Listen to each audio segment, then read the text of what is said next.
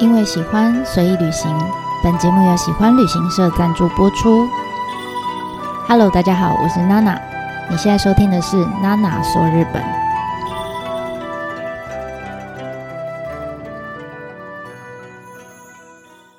Hello，大家好，我是娜娜。上一集啊，我们来到了全岛精炼所美术馆的门口，哈，那个小空间。那大致上了解了，哎，建筑师三分一博志是怎么用运用这些旧有的精炼所的空间，然后把它打造成一座新的，然后对环境比较友善的一个美术馆。那同时呢，我们也预告了，就是这个美术馆其实是有建筑师三分三分一博志，然后还有艺术家柳信典，还有。已经过世的三岛由纪夫一起打造出来的一个，算是结合了建筑、艺术、文学，还有警惕世人的理念的一个魔幻的空间哈。所以，如果啦，如果你对三三岛由纪夫非常了解的话，也非常有自己的想法的话，我会建议你暂时先跳过这一篇，因为你一定会对三岛由纪夫有一些你自己的观点哈。那我会建议你用你自己的观感先走过一次以后，再回来阅读或是跟我分享。但相对的，如果你对三岛由纪夫的认识完全是零的话，那你可以自己斟酌看是不是先可以听完这一集再进去哈。但但是这可能会呃在里面的感受会受到一些娜娜说明的影响哈，所以你自己斟酌好。那诶，还是一样哈。如果你是第一次听娜娜节目的话，这边稍微跟你做个说明。下面的内容呢，大部分是我自己在带团的时候，可能在巴士上或在行程中会跟旅伴分享的一些笔记啦，哈，一些内容的笔记。所以一定有我自己的感受啊，我自己的体验哈。那所以如果你已经去过，那就没关系，因为你完全知道里面长什么样子。那我们就一起来回味。那如果你是还没去过，就像我刚刚讲的，呃，或者是你正站在门口，你就自己斟酌你要听到什么样的地步，好，随时都可以按暂停，好吗？好，那在进入美术馆后的第一个空间，哈，就是我们说会美术馆的工作人员会引导，让大家呃大概隔一段距离，隔一段时间，把每个人都隔开，然后才能进到这个很长又很黑，长得有点像迷宫一样的一个隧道。而且因为里面光线非常微弱哈，所以你呃每一步每一个人进去，自然而然，因为一按下来，大家就开始放慢了脚步哈，就会走得比较慢。那所以呃，我如果是第一次进到这个空间的时候，加上旁边环境突然暗下来，然后你前后都没有人，只有你一个人的时候，其实就多多少少都会觉得有点恐惧，会觉得我靠。是这些在冲啥？这样，这是一个美术馆吗？这样哈，这是我当时第一次进到全岛美术馆的第一个印象。我到现在还是觉得，What the fuck？OK，好，那但是走着走着之后，就觉得很奇怪，人就是这样很很特别哈。你在你失去视觉，你没有办法依赖视觉的时候，你其他的感官很自然就会自动补位上来，就是你的呃听觉或者你的触觉就会开始变得非常敏锐哈，所以。我就慢慢走，你就会发现，诶，开始可以听到一些声音，嗯，可能是风的声音，或者是可能走在你前后不同的人的脚步声，或是他们在这这这这在讲话的声音，有近有远，这样都是小小声的。那或者是你甚至可以感觉到风从你手臂上面这样哇穿过去的那个，就是因为你起鸡皮疙瘩，然后 你就觉得那个风从你鸡皮疙瘩的细缝这样咻穿过去的那种感觉，很神奇，哈。那总之呢，慢慢慢慢就在这些其他的感官的辅助底下，你你的恐惧感应该就会慢慢就消失，然后很好玩。这时候你不开始觉得不怕的时候，你就会反而会有一种好奇心，就是诶，前面好像有个亮点，诶，后面好像有个什么这样哈。那通常第一个注意到是前面你的眼前有一个亮亮的点，那直觉判断我就觉得那应该是隧道底端的那个出口吧，哈，就是这你可能要。呃，判断一下那个距离，但是你又判断不出来，这样。然后呢，偶尔你会看到有前面的走在你前面的人，好像会有剪影，这样用就是遮到光，这样闪过去，然后又飘过去，这样。那其实这个时候，有时候我就会建议大家，你往后看，你不要只有看前面，你往后看，回头看，你会发现哦，诶，你的后面的墙上有一颗在燃烧的一颗大的太阳。所以这样前前后后慢慢走着，你就会发现哦，后面有太阳，前面有个亮点，后面有太阳，前面有个亮点，这样，然后慢慢越走越走，太阳越来越小，亮点越来越大，这样大致上是这样感觉。那但是这个隧道其实它不是一个直线，它是有很多转角，九十度的转角。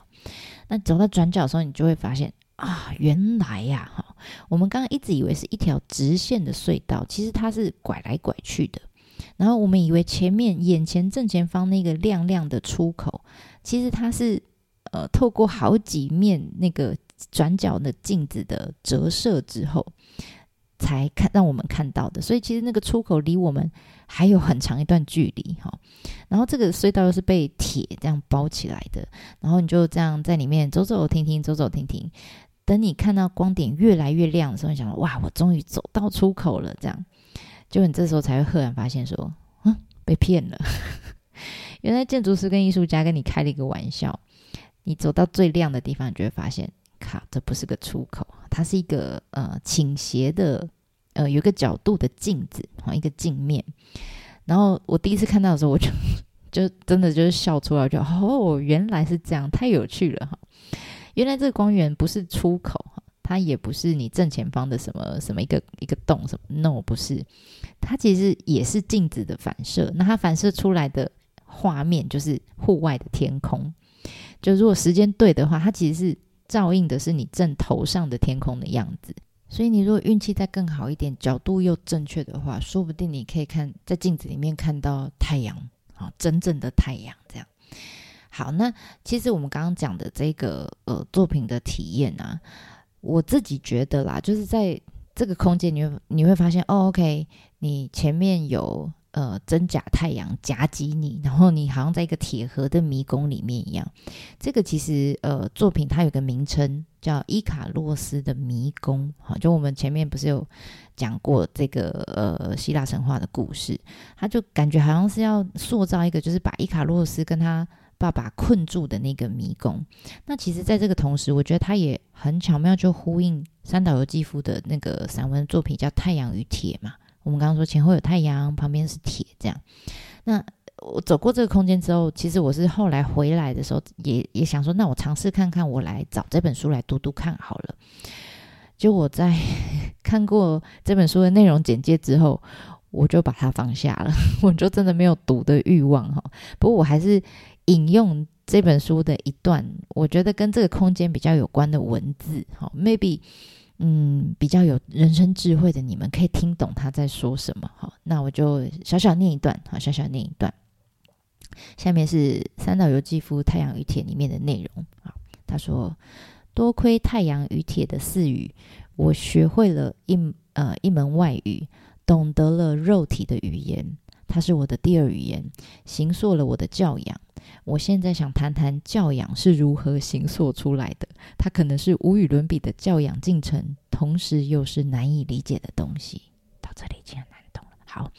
继续哈。他说，在我幼年时曾看见这样的景象：几个喝得酩酊大醉的男子跑去抬呃抬神轿，他们的神情呢极其放肆，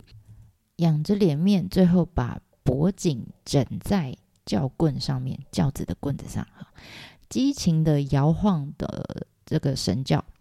我想着，他们眼里所看见的东西到底是什么呢？我终于被这谜团似的呃情景所困惑。我无法想象，在那样激烈的肉体磨难中所看到的陶醉的幻影究竟是什么样的东西。因此，这个谜团长期盘踞在我的内心。自从我学习肉体的语言，并亲自去扛了神教，这才有机会揭开幼时的困惑之谜。后来我终于明白，原来他们只是在仰望天空而已啊！他们的眼里没有任何的幻影，只有初秋那绝对蔚蓝的天空。不过，这天空可能是我有生之年再也看不到的异样的晴空，是那种仿佛被它抛上高空，却又像坠落深渊似的，有着无限沉明和疯狂融合而一的天空。好了，我念完了。嗯、呃，不知道大家理解到什么程度哈。以上这一段已经是相较于什么，它前面还有写到什么太阳象征人的意志，铁象征肌肉，blah blah blah blah blah 哈。跟这些内容比起来，我觉得这一段已经是比较白话文、比较简单又具体的一段了。至少我有抓到，我有看到那个天空的画面，然后也有很单纯可以理解。OK，这是一个伊卡洛斯的迷宫，这样。好，以上是提供给大家参考，大家可以有自己的理解跟解释方式。那在走过了迷宫之后呢，其实接下来会来到一个呃屋顶是半圆形的屋顶的一个小房间。那这边展示的作品叫做《英雄干电池》哈，它是也是柳信典这个艺术家所创作的，算是比较大型的一个装置艺术的。你说它作品也好，还是空间哈，就一个空间。那在这个空间里面有最大量体的，就是很酷啊！他为了呼应这个全岛以前曾经是采石业非常发达，所以他真的就在全岛上面，他就去切了一片非常重、非常大一片的呃，他们说有四十四吨这么重的花岗岩，就是你要想一整片像地板一样的岩石块，然后他就把它搬到美术馆里面，就是你现在脚底下。你可以低头看看，你现在脚底下踩的那一片岩石，那这片岩石呢，呃，中间有一个很自然往下凹，可以有点像积水一样的空间哈，有一层浅浅的积水。那其实，在艺术创作层面上面，这个这个积水是他故意的哈，不是因为漏水什么，他故意的哈。那他把水留在这边，就可以当风吹过去的时候，你就可以看到那个空气流动的样子哈，就可以把这个空气的。呃，经过让它被视觉化。那另外一个呢，还有一个功用，就是因为有水，所以它就会倒映出刚刚我们讲这个空间是一个半圆形的嘛。那倒映出来以后，两个半圆形加起来变一个大圆形。那这个黑色圆形的东西旁边会有一圈亮亮的，有一点点，大家应该有看过日食吧？就中间是黑的，旁边一圈是亮的，这样哈，日食的太阳这样子。呃，所以这是他用来呈现他作品。非常重要的一窝一一一一窟水库，一窟 积水这样子。那另外一个方面，其实就实际呃物理层面哈，建筑的呃层面来看的话，它在整个空间对整个建筑的使用跟空间来说。这一片石头其实它也有呃储存热度的一个功能，所以它在夏天的时候就可以呃抑制整个室内温度的上升哈，所以它不是只有艺术创作的功能，它在建筑上面也有它实质上面的呃功效在。好了，那在积水空间的上面，大家应该可以看到一些被悬吊在空中，就在整个空间的正中央，有一些被悬吊的窗户啊、门呐。然后还有一些奇奇怪怪的东西，这样，甚至在那一面黑色，我说那个像日食太阳的那个墙面的后面的空间，你也可以看到，就是各样各式各样的家具啊，房间里面的残骸，可能有楼梯，可能有小便斗，blah blah blah 哈。那这些东西是什么呢？有什么意思哈？其实，呃，这些东西其实是过去三岛由纪夫他真人哈，他过去在二十五岁之前曾经住过的一个家，然后他被解体以后运过来的。那因为这个呃房子这一栋房子以前是在呃涩谷的一个松涛区的这个地方，所以他们就说他当时住的这个家这个房子就叫松涛之家啊。当初呢。服务总一郎是从朋友那边哈，他的朋友也很酷，他朋友是以前的东京都的知事，就是县长啦哈，然后也曾经是小说家，哈，叫朱呃朱赖直树哈，他是从这个人的手上拿到这栋房子的，不知道拿到还是买到，总之呢，他就拿到之后他就。呃，委托给这个艺术家刘信典，就希望他说，你可以把这个房子当成是你创作的素材，用在这个美术馆里，所以才会变成现在我们看到的样子。他就把他家里所有的素材呃元素，就啪啪啪全部塞在这整个美术馆里面。那其实除了我们刚刚说的门啊、门窗啊，还有一些奇奇怪怪的东西之外，他甚至把把这个房子上面拆下来的电铃。灯泡，或者是电池，还有我们刚刚讲的一些 炉渣的砖瓦等等，这些杂物也都全部都摆列出来。那我记得那时候工作人员他有介绍，他说这个空间我们叫英雄干电池的原因，其实就是因为我觉得太妙了哈，就是因为当初三岛由纪夫住的这个松涛之家，它的玄关的电铃里面用的电池的品牌 就叫英雄，哦，英雄干电池，所以 就感觉好像呃，在装上这个电池之后，好像。在这个空间就可以按下电铃，然后就可以跟三岛由纪夫，嗯、可以见个面或什么的那种感觉，感觉他等下就会来开门，这样我觉得蛮神奇的哦。好，那相较于我们到目前为止这个空间都是比较黑暗的哈，我会建议大家就是往那个黑色的墙穿过去之后，真的走出去看看哈，因为你当你走出这个门，你就会发现哦，这个墙的后面的空间。完全不一样哈，他故意你你抬头看，它天花板全是全部都是用透明的玻璃来设计，所以有很大量的阳光可以直接射射进来这个空间，所以跟刚刚你会觉得哇眼睛会有点刺眼，跟刚刚那个黑暗就觉得很很强烈的对比。然后这时候你抬头看看，你就会看到说哦，玻璃它刻意做成这样，其实还有原因就是你这样一抬头看，你就可以看到。那个全岛精炼所有一个大烟囱，就在屋顶旁边，好，马上就可以看到。然后，当然你一抬头，你就会看到有很多我们刚刚讲门啊、拉门、窗户啊，甚至是楼梯哈。那我一直讲楼梯，是因为这里又再一次把伊卡洛斯的故事就再次拉出来了。就这里放了一个楼梯，故意往这个好像往屋顶一直走上去，可是它是没有。没有尽头的，就尽头是直接掉下来这样，它没有连接到哪一个空间都没有，就是悬空的一个楼梯。那其实这个有点在呃暗喻说，就伊卡洛斯他这样子一直往这楼梯往上走，好像就是往太阳的方向走。那在提醒我们说，如果我们人类真的还是继续沉迷于这种工业跟科技的发展，然后越走越上去，越来越得意忘形的话，就会在楼梯的尽头就会像伊卡洛斯一样这样。坠落啊，就会摔死这样。